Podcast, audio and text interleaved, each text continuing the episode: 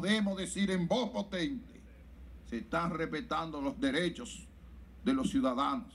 Obispo de Higüey, Monseñor Castro Marte, asegura que en el país se respetan derechos humanos. A mí no me llevó porque me tiré rápido. Al menos 15 heridos, entre ellos menores de edad, durante accidente múltiple en Guayacanes. Y ocuparon 21 sacos conteniendo los 833 paquetes. DNCD y la Armada ocupan más de una tonelada de drogas y apresan siete hombres en Peravia. Raso de la policía hiere de bala en chequeo militar de Elías Piña a un miembro del ejército. Presidente advierte se deben investigar los que borraron datos a celulares de periodistas. Y seguiremos siendo siendo guardianes del libre ejercicio del periodismo. Colegio de Periodistas pide destituciones en DGCET por agresiones a defensor del pueblo. Para que en vez de mandar al pueblo a la violencia, a beber, eh, hay que mandarlo a orar. Sacerdotes critican decisión del Ministerio de Interior de extender horario para venta de alcohol. Pronostican lluvias durante Semana Santa mientras los organismos de socorro coordinan respuestas.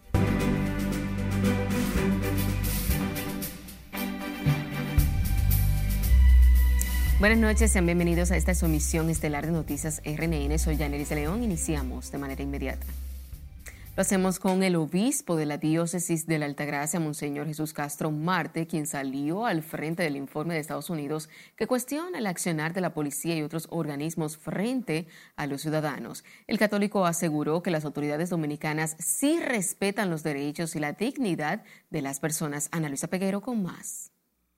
Que aquí en la República Dominicana, en esta etapa histórica, podemos decir en voz potente, se están respetando los derechos de los ciudadanos. El informe de los derechos humanos emitido por la Embajada de los Estados Unidos detalla una lista de los tratos o castigos inhumanos por parte de la Policía Nacional y otros agentes del gobierno a los ciudadanos dominicanos, lo que provocó que el obispo de la Altagracia, Monseñor Jesús Castro Marte, saliera en defensa de las autoridades. Y tenemos que reconocer que en este espacio, en este tiempo, se han respetado los derechos humanos, que la misión de una república, el respeto de los derechos humanos, para cuidar a los ciudadanos. El religioso asegura que la Policía Nacional se ha empeñado en garantizar el respeto de todos los ciudadanos. Por eso, señor director, general Ten, ustedes pueden sentirse orgullosos que ha caminado en la senda correcta, en una senda que cuidara a los ciudadanos y a las ciudadanas, hombres y mujeres que caminan en nuestra ciudad, en nuestros pueblos, Destacó que la Policía Nacional junto a los otros organismos de seguridad están trabajando para cambiar la imagen de las instituciones y cumplir con su deber, que es cuidar de la población dominicana. Se ha mantenido el mantenimiento de los derechos fundamentales de los ciudadanos y estamos contentos con ustedes, con ese trabajo tan fresco, tan delicado que es el ser humano Siempre habrán personas y detalles que suceden en la vida, porque es una sociedad de muchos elementos. Pero son tantos los frutos que se está realizando en esta gestión que podemos decirle gracias, Señor, porque se están cuidando los seres humanos. Monseñor Castro Marte agregó que la República Dominicana está encaminada para que los ciudadanos recuperen la confianza en los policías y así puedan desplazarse por la ciudad de manera segura. Ana Luisa Peguero, RNN.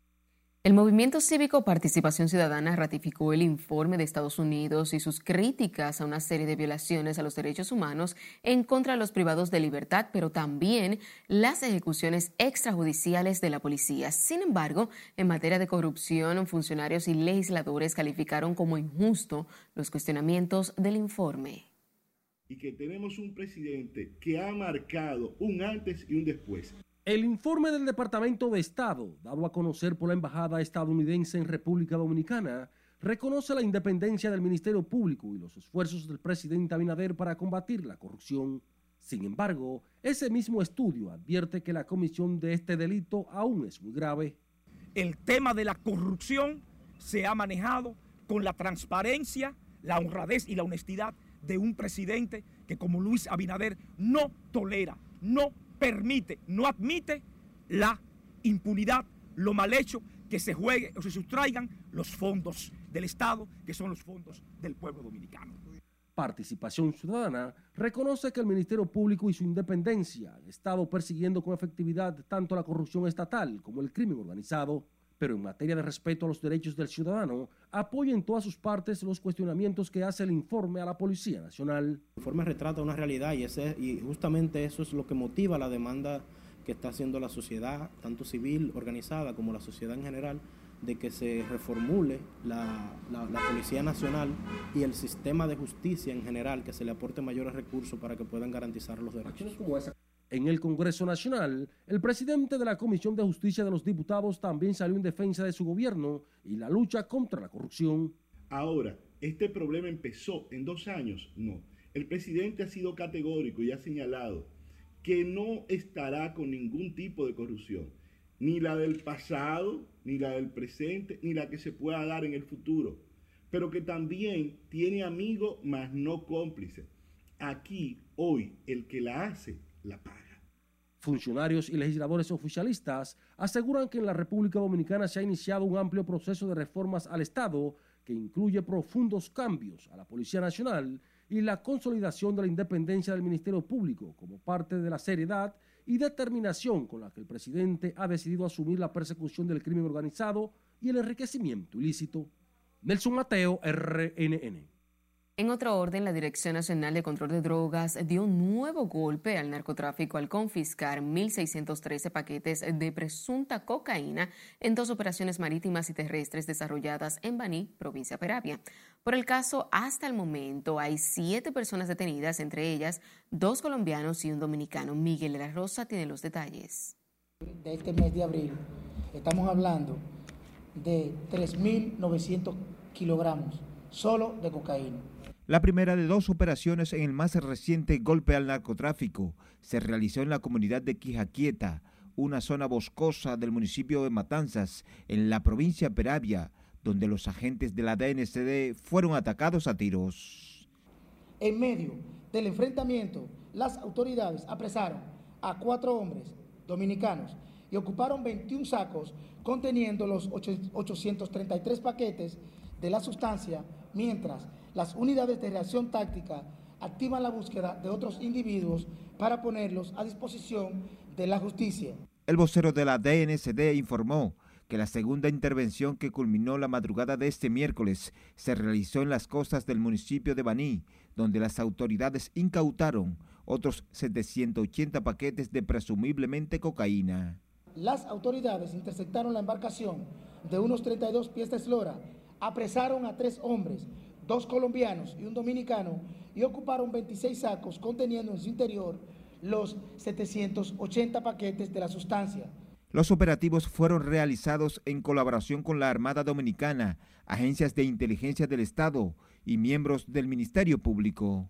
Institución en ambas operaciones dispuso de dos guardacostas, cuatro lanchas interceptoras en la vía marítima y miembros de los comandos anfibios de nuestra institución, quienes juntos al personal de la DNCD efectuaron este decomiso de 1.613 paquetes presumiblemente cocaína que mostramos en el día de hoy. Las autoridades iniciaron un proceso de investigación para determinar si ambos casos están relacionados. El vocero de la NSD informó que en los primeros 13 días del mes de abril se han incautado más de 3.931 paquetes de cocaína. Miguel de la Rosa, RNN.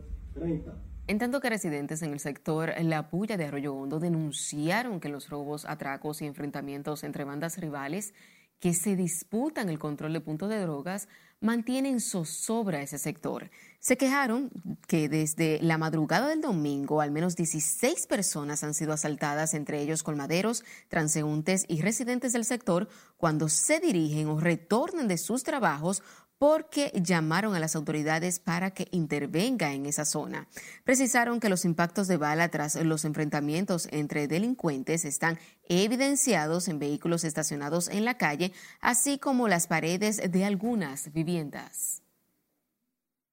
La Policía Nacional informó que identificó y persigue activamente al autor material de la muerte del sargento mayor Edilio Francisco Gómez, quien fue baleado por desconocidos en Santiago.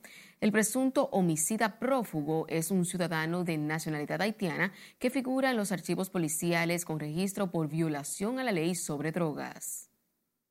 La institución del orden no dará tregua ni descansará hasta dar con el paradero de estos desaprensivos y antisociales que llevaron luto y dolor a la Policía Nacional y a los familiares de las víctimas.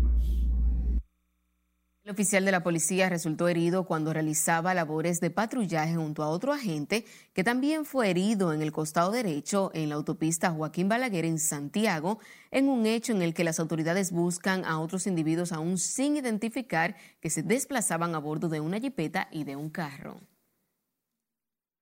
A propósito del tema, los parientes del sargento de la policía ultimado por desconocidos y quien fue velado y sepultado en Montecristi esperan la mano solidaria del gobierno ya que el agente dejó seis hijos en la orfandad. Edilio Francisco Gómez, de 31 años, murió en la clínica Corominas de Santiago tras resultar herido cuando desconocidos de la patrulla de la policía en que se desplazaba. Ahora Edilio ha dejado un buen legado, un orgullo en la familia, una persona muy seria, muy respetuosa. Y lamento este hecho de mi hermano. No sé por qué razón le quitaron la vida, porque Prieto era una persona que ayudaba en lo que podía ayudar el prójimo, lo ayudaba, respetaba. No sé por qué le hicieron el daño. No sé a qué se debe el daño. El otro sargento de la uniformada que resultó durante el hecho sigue en condiciones estables en un centro de salud de esa ciudad. Ahora nos vamos a Elías Piña, donde un raso de la Policía Nacional hirió de un disparo en un pie a un miembro del Ejército Nacional en medio de un forcejeo. El agente policial Eduardo Recio Cordero de la policía hirió de bala a Carlos Manuel Peguero Montero, sargento mayor del ejército, quien fue llevado al hospital doctor Federico Armando Aibar. El hecho ocurrió cuando ambos sostuvieron una discusión en el chequeo de salida de las matas Elías Piña y el sargento policial trataba de quitarle el arma de reglamento al alistado. Y recuerde seguirnos en las diferentes cuentas de redes sociales con el usuario arroba noticias RNN y a través de nuestro portal digital www.rnn.com.do porque actualizamos todas las informaciones todos los días. También recuerde escuchar nuestras dos emisiones de noticias a través de Spotify y demás plataformas digitales similares, porque RNN Podcasts es una nueva forma de mantenerse informados con nosotros. Y cuando tenemos que tomar decisiones, la tomamos. Nos vamos a nuestra primera pausa comercial de la noche. Cuando estemos de vuelta, sabrá la advertencia que hace el presidente a quienes borraron datos a celulares de periodistas en el canódromo. Además, les contamos cómo estarán las condiciones del tiempo para este jueves santo. Esto y más, luego de la pausa, no le cambie.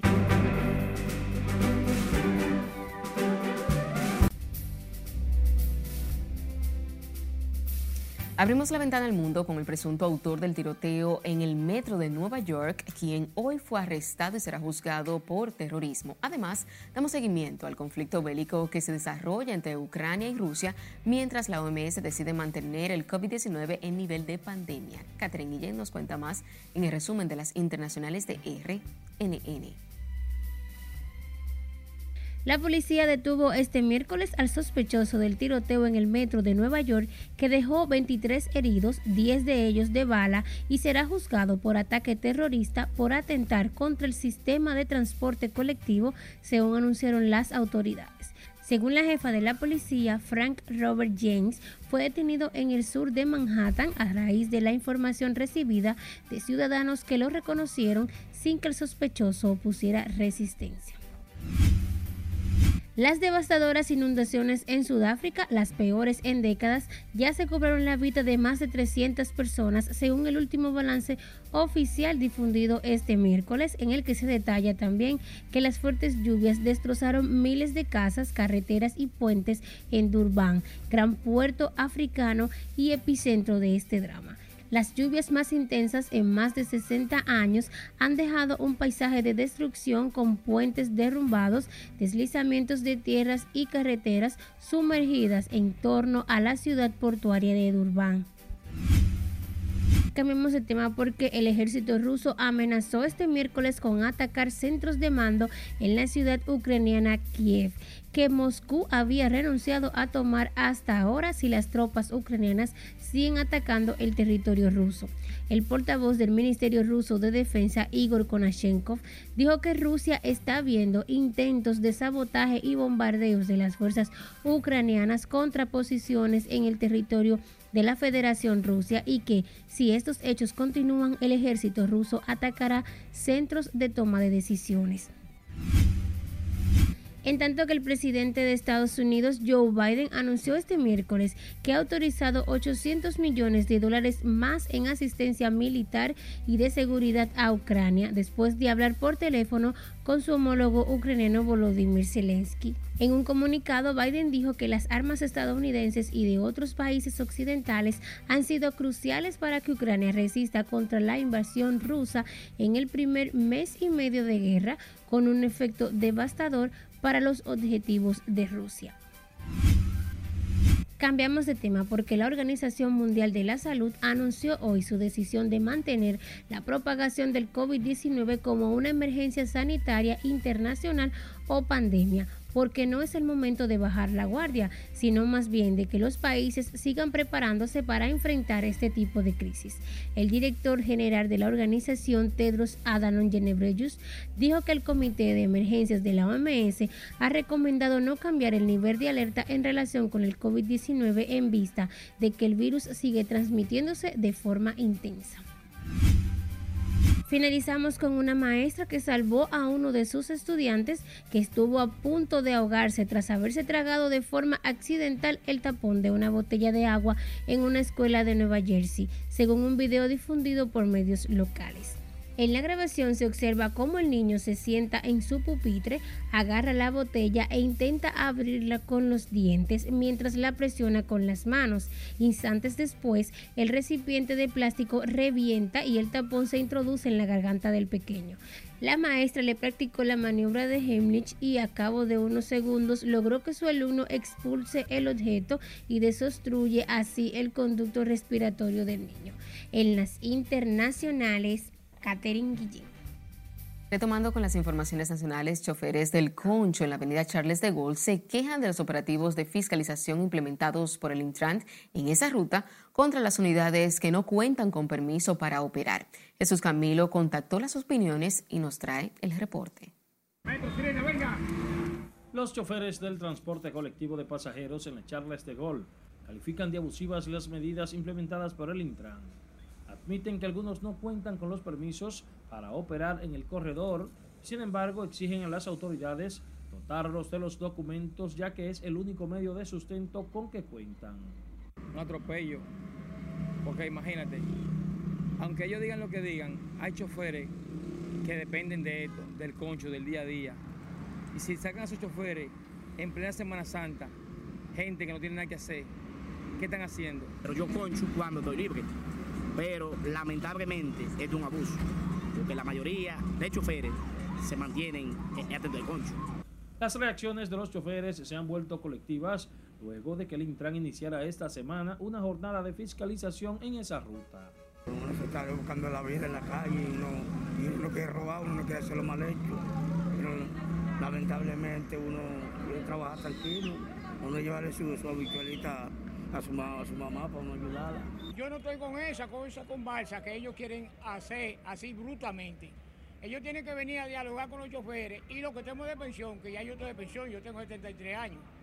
Tienen que ponerme mi pensión. No, que tú estás pensionado. No, no, no, no, no. Resolver mi problema de una vez. Los operativos del Intran continuarán este jueves santo hasta el mediodía, luego de que la institución detectara en este corredor que unos 176 choferes operan sin el debido permiso. Jesús Camilo, RNN. La Confederación Nacional de Organizaciones del Transporte aclaró este miércoles que no ha ordenado un aumento en los precios de los pasajes en ninguna de sus rutas. Mario Díaz, vocero de Conatra, sostuvo que tras una reunión de emergencia del Buró Ejecutivo del gremio que habría sugerido el reajuste, decidieron no hacerlo para no imponer más cargas a la población. Según Díaz, se comprometieron a colaborar con el gobierno en busca de soluciones a los temas que más afectan al país. La Oficina Metropolitana de Servicios de Autobuses anunció este miércoles que debido al asueto de la Semana Santa, realizarán cambios en su horario de servicio del transporte público.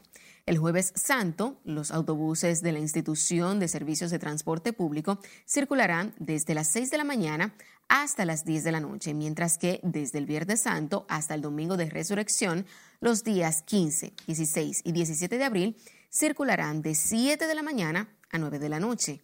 El director de la ONSA, Radamés González, reiteró que garantizará el transporte a la población que decide quedarse en la ciudad, así como en las provincias donde la entidad tiene presencia, como en Santiago y Barahona. Los ciudadanos insistieron este miércoles en el llamado a las autoridades para que intervengan el centro de retención vehicular de la DGCET, conocido como el Canódromo, ante las trabas para retirar los vehículos que son retenidos por los agentes del tránsito. Vanessa Valdés con la historia.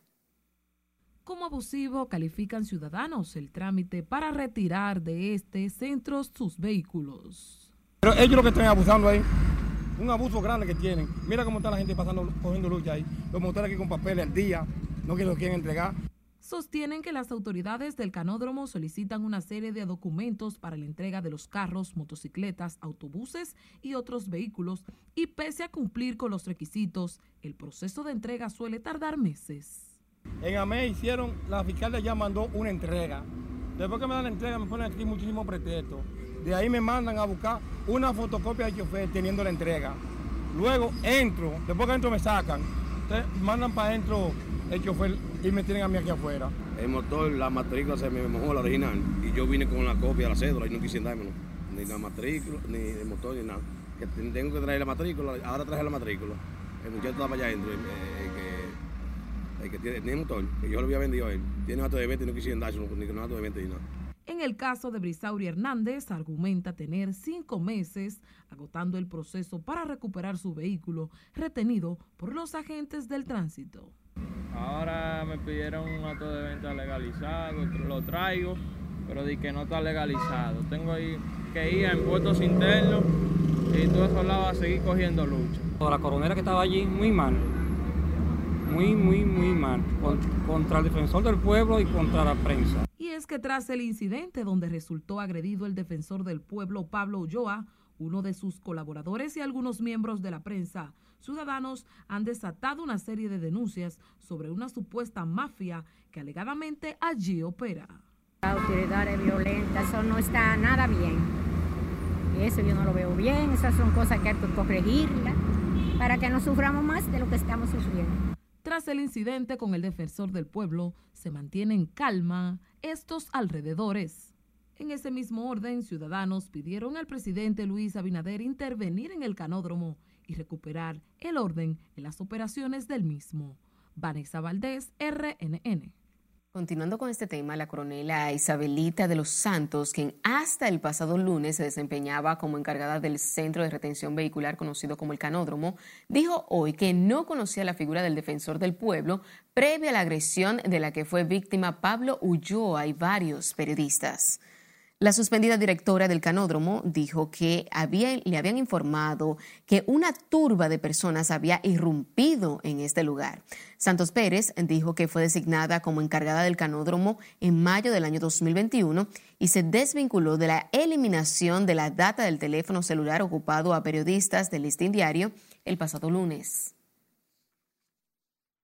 El presidente de la República, Luis Abinader, manifestó este miércoles que las personas que borraron los datos de los celulares de los periodistas en el incidente del canódromo deben ser investigados e incluso procesadas. El mandatario se refirió del tema a través de su cuenta de Twitter, quien indicó que tales acciones han tenido consecuencias en el gobierno tras asegurar que ahora también se actuará.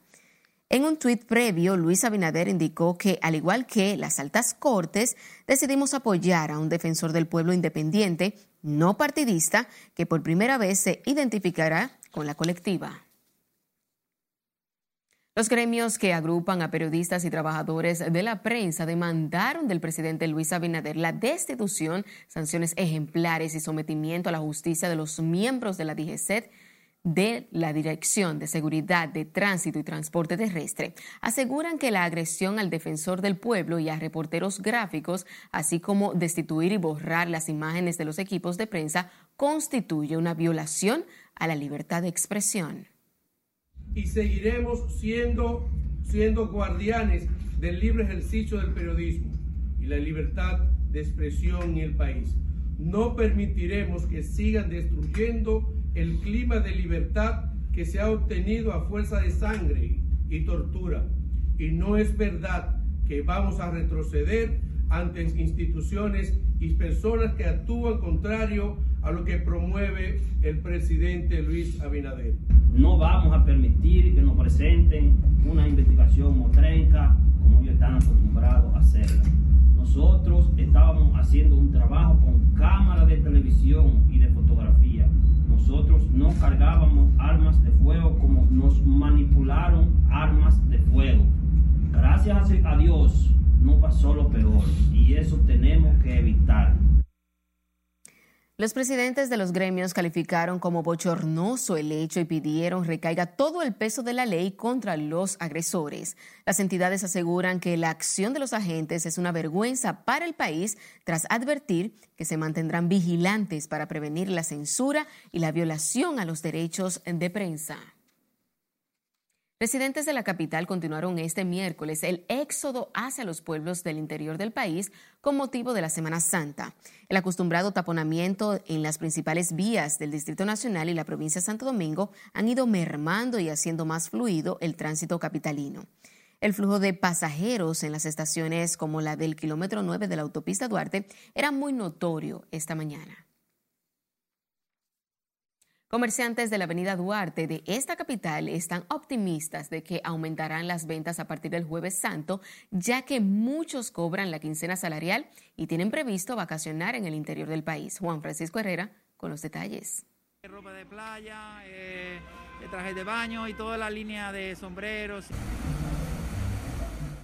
La mayoría de los comercios de la avenida Duarte se observaron este miércoles con poco flujo de clientes pese al largo feriado de Semana Santa. Pensaron que desde hoy se dispararían las ventas sobre todo de trajes de baños, piscinas y otras mercancías alegóricas a la fecha. Pues evidentemente se nota el flujo de personas eh, que ha sido bastante lento. Esperamos que a partir de mañana, eh, cuando ya cobren eh, la quincena, pues la gente pues salga a comprar todas las cosas que necesitan para Semana Santa esperan que las cosas comiencen a cambiar a partir del jueves santo. Eh, ha estado un poco lento, vamos a decir así, ha mermado un poco la venta este año. No sé si es por el motivo de la quincena todavía caer mañana y muchas de las empresas mañana que harán los pagos, que se lo harán directamente a los empleados a sus cuentas, pero ellos ya están viajando hacia, hacia el interior.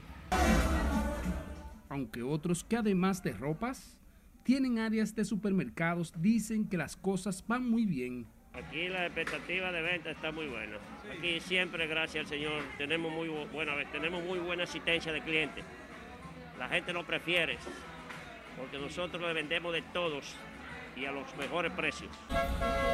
La avenida Duarte, una de las principales arterias comercial del Distrito Nacional, es aprovechada por decenas de clientes para realizar sus compras. Juan Francisco Herrera, RNN.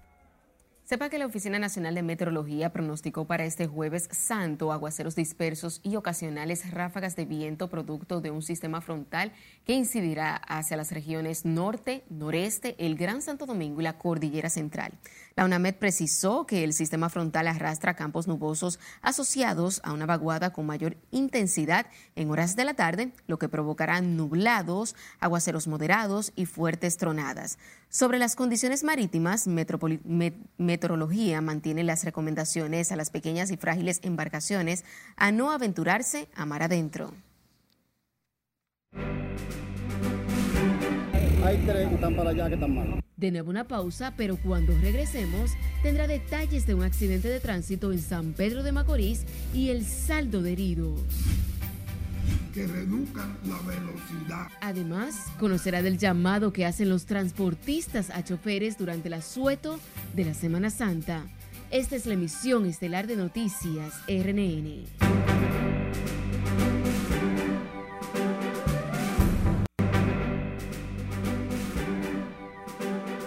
Seguimos en vivo con más informaciones. El Hospital Traumatológico Dr. Ney Arias Lora refuerza áreas vitales para atender posibles emergencias que se presenten durante el asueto de la Semana Santa. En ese sentido, el director del Centro Traumatológico hizo un llamado de control y prudencia a los dominicanos en el inicio de este feriado.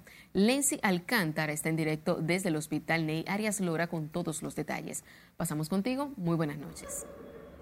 Así es, muchas gracias y buenas noches. Tal como adelantas, el Hospital Ney Arias Lora tiene 50 camas disponibles para atender las posibles emergencias que se presenten en esta Semana Mayor mediante el operativo Reto por la Vida. Ney Arias Lora, nadie que venga tiene que comprar absolutamente nada. Nosotros tendremos todo como tenemos día a día. El director del Centro Traumatológico, doctor Julio Landrón, informó que se han reforzado diferentes áreas y se han habilitado otras con el objetivo de prestar la debida asistencia en caso de cualquier eventualidad. Y además hemos reforzado las áreas de emergencia, la área de cuidado intensivo y las áreas también de cirugía y la área de planta. Hemos abastecido nuestros, eh, nuestra farmacia, nuestros almacenes con la cantidad de insumos y medicamentos necesarios para que no falte nada. El refuerzo del hospital se lleva a cabo bajo la campaña Un reto por la vida. El doctor Landrón llamó a los conductores a no consumir alcohol, usar el cinturón y respetar las señales de tránsito para evitar tragedias en las carreteras. Preservar la vida de todos los que están exigiéndole que todos tienen que tener su cinturón de seguridad, incluso los que van en la parte posterior, los niños más pequeños, infantes, deben de estar en su silla de carro, en su car seat, y además los adolescentes llevar también su cinturón de seguridad. Los motoristas deben de usar su casco protector. El especialista indicó que el centro de salud se realizó procedimientos quirúrgicos hasta este miércoles para tener disponibilidad de las camas. El director del Centro Médico Traumatológico llamó a la población a disfrutar de lo que resta del asueto de la Semana Mayor con prudencia y sin excesos. Con esta información yo paso contigo a los estudios. Te agradecemos, Lindsay. Al menos 15 personas resultaron heridas, incluyendo varios menores de edad, durante un accidente ocurrido la tarde de este miércoles en el municipio de Guayacanes, provincia San Pedro de Macorís. Ana Luisa Peguero con los detalles en la siguiente historia. A mí no me llevó porque me tiré rápido para, para la orilla. Momentos de angustia y desesperación se vivió esta tarde en el Parador Tamarindo, en el municipio de Guayacanes, producto de un accidente múltiple. De acuerdo a las informaciones, el trágico suceso se produjo cuando una volqueta impactara una jipeta y luego embistiera un camión que transportaba a varios adolescentes que acababan de salir de una práctica en la Academia de Béisbol Carlos Guzmán. Muy gravemente heridos los niños del camión de la pelota, muy gravemente heridos. Habían unos cuantos que estaban estables, pero muchos de ellos muy gravemente heridos. Los heridos fueron socorridos por personas que se encontraban en el lugar y posteriormente por las autoridades del Sistema Nacional de Emergencias 911. Según cuenta el padre de una de las víctimas, por su estado de gravedad, algunos niños fueron trasladados a la capital, mientras que otros están siendo atendidos en el Hospital Antonio Musa de San Pedro de Macorís. Me llamaron que el hijo mío tuvo un accidente, el hijo mío en el camión. Entonces yo salí a buscarlo, pero el hijo mío está para Darío, pero él está bien lo que tiene son cositas Pero hay tres que están para allá que están mal.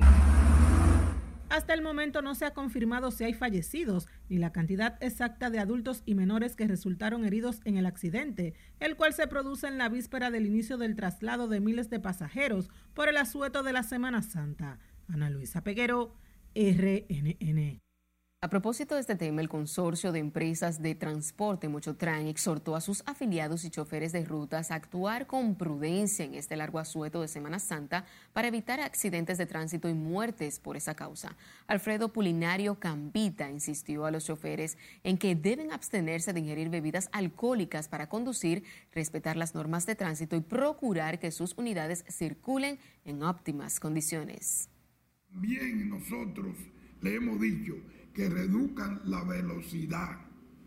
No se puede para evitar que haya una desgracia como siempre. Otra cosa, le hemos hecho un llamado a toda nuestra unidad que no le suban el pasaje.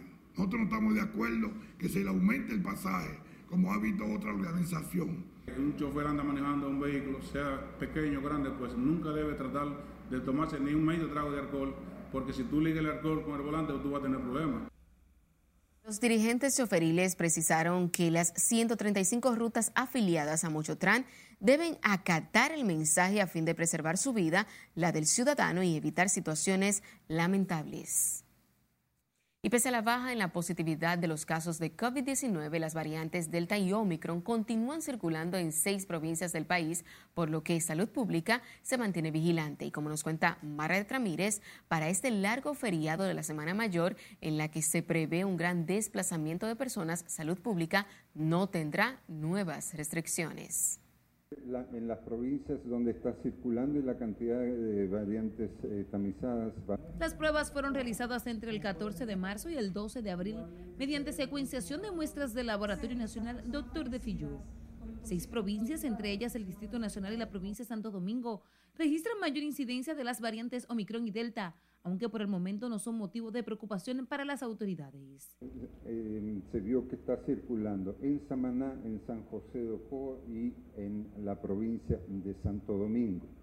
En las otras provincias, como Valverde, tenemos La Vega, el Distrito Nacional y Santo Domingo, todavía sigue circulando Delta.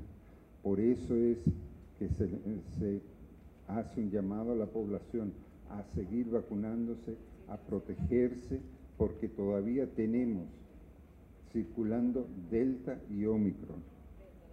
El boletín 755 del Ministerio de Salud reportó 37 nuevos casos de 1.851 pruebas realizadas, manteniendo así la positividad de las últimas semanas en 0.87%, mientras la ocupación hospitalaria se mantiene por debajo del 3%. De las últimas cuatro semanas que sigue su tendencia a la disminución, claro, ha disminuido la velocidad de disminución.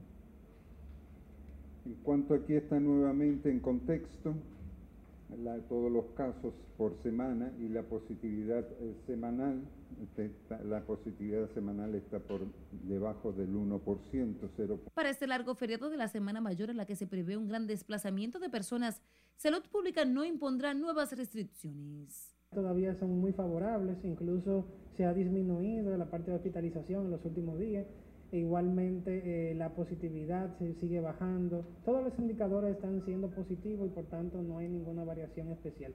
Lo que sí seguimos vigilantes, tratando de captar la mayoría de casos. Sin embargo, el Ministerio de Salud se mantendrá vigilante al expendio de bebidas adulteradas ante la muerte de varias personas por la ingesta de metanol. Margaret Ramírez, RNN. El director de programa de prevención de morbilidad por accidentes de tránsito, Julio César de León, llamó a los conductores de vehículos públicos y privados a tomar las precauciones necesarias para evitar siniestros en las carreteras, en especial a partir de este jueves santo, cuando aumenta el desplazamiento de personas hacia los pueblos del interior. De León pidió a los conductores actuar con prudencia, usar el cinturón de seguridad y evitar el consumo de bebidas alcohólicas en la carretera tratar de conducir con prudencia, no desesperarse, ceder el paso, no hacer rebases temerosos. Ellos deben tomar conciencia de que hay un sinnúmero de personas que están a bordo en esos vehículos, que ellos son los que deben de velar por ese personal que está en el sector transporte, para que ellos mañana puedan regresar a sus hogares y tener otra reunión con su familia y poder disfrutar. Que en esta Semana Santa, si van a conducir, que no tomen bebidas alcohólicas. El programa de prevención de morbilidad por accidentes de tránsito de salud pública junto al COI y otras entidades iniciaron un operativo de supervisión en los peajes del país para concientizar a los conductores. Y como cada año, con el asuelto de la Semana Santa, llegan las tradicionales habichuelas con dulce, un postre que las familias dominicanas cocinan con mayor regularidad en esta época en sus hogares para el disfrute de la familia, amigos y conocidos. Amas de casa en sectores como el de Villa María en la capital expresaron que cocinarán las populares habichuelas con recetas que han pasado de generación en generación y los tradicionales ingredientes. Porque no la quieren. ¿Cómo lo vamos a hacer? No vamos a gozar nada. Nada más nos vamos a llevar el dulce de la bichuela. Clavo dulce. Ay, qué rico, mi amor. Y coco, no bulto. Ya lo sabe, linda. ¿Y la disfruta? Ay, que si la disfruto. El año tiene 12 meses y yo hago 14 veces, linda. Así mismo. Así que nos está llevando una olla, pero no se puede perder la tradición. Yo, por lo menos, yo que soy madre soltera, no, no tengo ni tarjeta. Entonces imagínate, ¿con qué dinero uno va a habichuela como está esto? Luis Abinader, que baje los precios, que todo está demasiado caro. La ama de casa no está llevando quien nos trajo. Uno no haya ni qué hacer con el dinero. Este postre tradicionalmente se consume durante la cuaresma, el miércoles de cenizas y en especial en el Viernes Santo adjudicado a la muerte de Jesús, el Hijo de Dios. En otra información, en Santiago, autoridades buscan desde anoche a un joven de 16 años que alegadamente se ahogó en las aguas del canal Ulises Francisco Espaillat. De acuerdo con parientes, Ángel Luis Báez acudió al lugar a buscar agua y se había resbalado cayendo al peligroso canal. Yo no veo ningún esfuerzo que están haciendo, no están haciendo nada. Yo no veo nada que están haciendo. Y que querían bajar a canal y miren, ganar igualito. Todavía, ni, ni, que no han hecho nada todavía, desde anoche. ¿A qué hora fue eso? Como la hacía típico. De... El muchacho fue a, la, a lavarse los pies y rebaló y se cayó. Sí. ¿No sabía nadar? No, él dijo como que sabía, pero no sabía, ¿no? Que se hundió. En una ocasión yo le pregunté, ¿tú sabes nadar? Para estar pendiente, porque ellos somos socios, estar pendiente de como un muchacho, tú sabes. Pero ayer salimos y ellos quedaron en el taller, entonces trato de lavarse los pies. ¿Es acudida siempre canal? No, no. Está, eso está, en el taller está prohibido eso, que se estén bañando por ese tipo de problemas. El reporte de la desaparición en las aguas del canal se produjo cerca de las 7 de la noche. Debido a la peligrosidad del lugar, todos los años las autoridades de socorro deciden prohibir el baño para estos días de asueto. Para que en vez de mandar al pueblo a la violencia, a beber, eh, hay que mandarlo a orar. Nos vamos a nuestro último corte de la noche. Al regresar, les contamos por qué sacerdotes critican extensión de horario para expendio de bebidas alcohólicas. Tendremos alrededor de unos 500 voluntarios. Además, tendrá detalles sobre los esfuerzos que realizan las autoridades en San Juan de la Maguana para evitar accidentes durante la Semana Santa. No le cambie.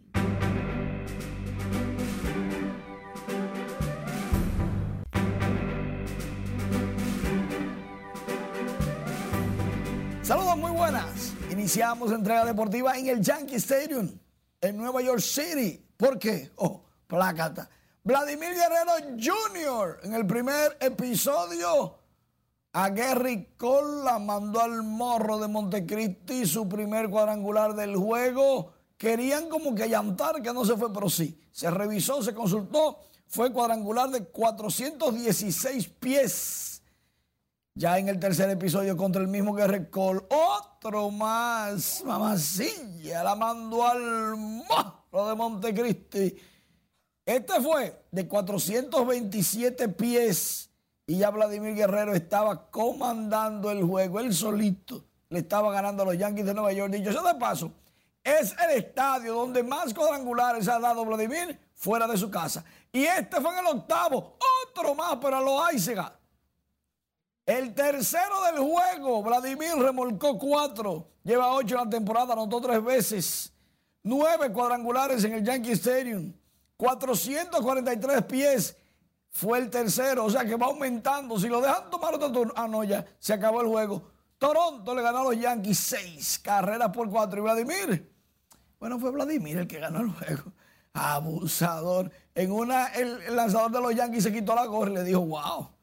José Ramírez por la banda contraria de 406 pies. Su tercer cuadrangular de la campaña la mandó al morro de Montecristi. Qué palo, mamacilla. El pequeñito Mister La Para de los Guardianes está on fire, en fuego. También conectó doblete, remolcó tres y llegó a 14 producidas. ¡Wow! En otro partido, Eloy Jiménez contra los envíos de los marineros del cielo. Batazo grande, largo, inmenso para el Field. La bola. Uf. ¿Cuánto goza en la ciudad del Jaya? Cayó en el morro de Montecristi. ¡Qué palo el de Eloy! Un batazo de 449 pies, pero salió lesionado levemente del tobillo izquierdo y su condición es de día a día. Los Medias Blancas le ganaron a Seattle el partido, pero el hoy tiene dolencias. Qué bueno que don Juan Marillal ya está en su casa luego de una caída doméstica en el baño. Todo está muy bien y todos estamos felices de que no pasó mayores. Y atención que ya es historia. Eliza Naken este martes, la primera mujer en el terreno de un juego oficial de grandes ligas. Fue coach de primera base. ¿Por qué? Bueno, sacaron al titular y el manager le dijo, pues, alístate que va para afuera. Y ella feliz en el tercer episodio. Y déjame decirte algo, está tan preparada, pero tan preparada que normalmente a los coaches auxiliares no lo tienen durante el juego y a ella la tienen ahí por si acaso. Mujeres al poder. Como debe de ser. Yo de acuerdo. Muchísimas gracias, Manny.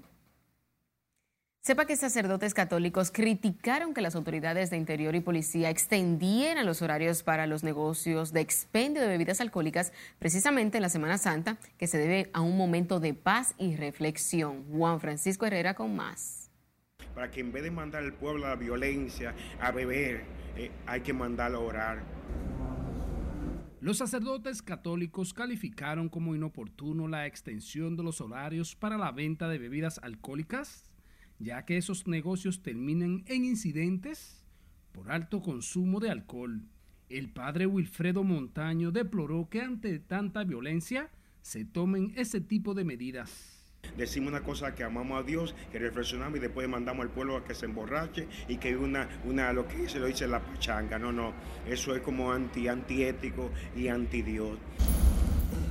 Otro que también criticó la decisión fue el sacerdote Nelkin Acevedo, que entiende que la población tiene preocupaciones más importantes. Eh, pareciera que la pandemia en un momento determinado era el momento oportuno para reflexionar, pensar la vida sin embargo, todos somos conscientes de que cuando se abrieron las puertas, eh, sin pensar, por impulso, sin medida, eh, nos hemos ido tras el libertinaje y lo que la vida nos ofrece. Pero aparte del recogimiento... Esta religiosa considera que el momento es para reflexionar y compartir sanamente en familia. Eh, no deberían de ampliar la bebida porque tú no ves cómo está el país.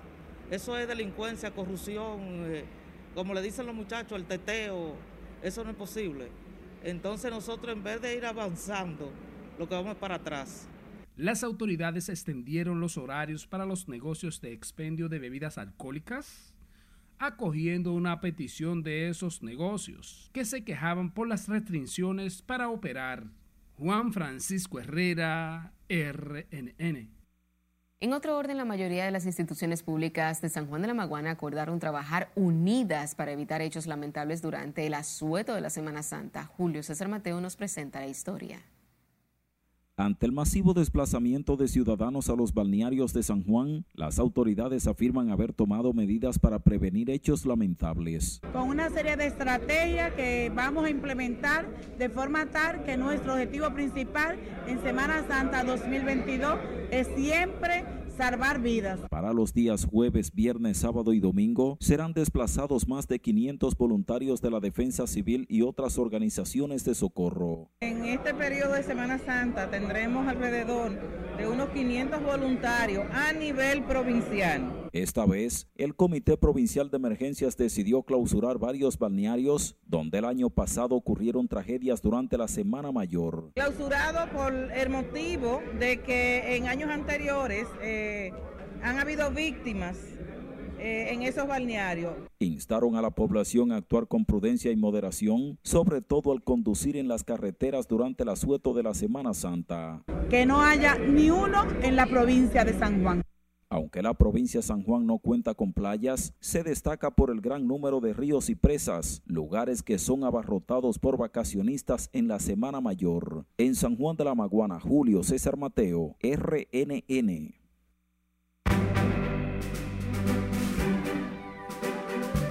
Ahora es momento de hablar del mundo del arte y del espectáculo con nuestra compañera Milian Solano. Muy buenas noches, cuéntanos. Gracias, buenas noches. El rey de la bachata, Romeo Santos, incursiona en el séptimo arte. Más detalles a continuación. El bachatero Romeo Santos anunció su primera producción cinematográfica bajo su productora Chimby Films en asociación a Amazon Prime y la compañía de Eugenio Derbez, Tres Paz Studios. El intérprete de Volví asumirá la producción ejecutiva y supervisor musical a través de Chimby Films. Se estima que esta película cuenta con un presupuesto de más de 40 millones de dólares.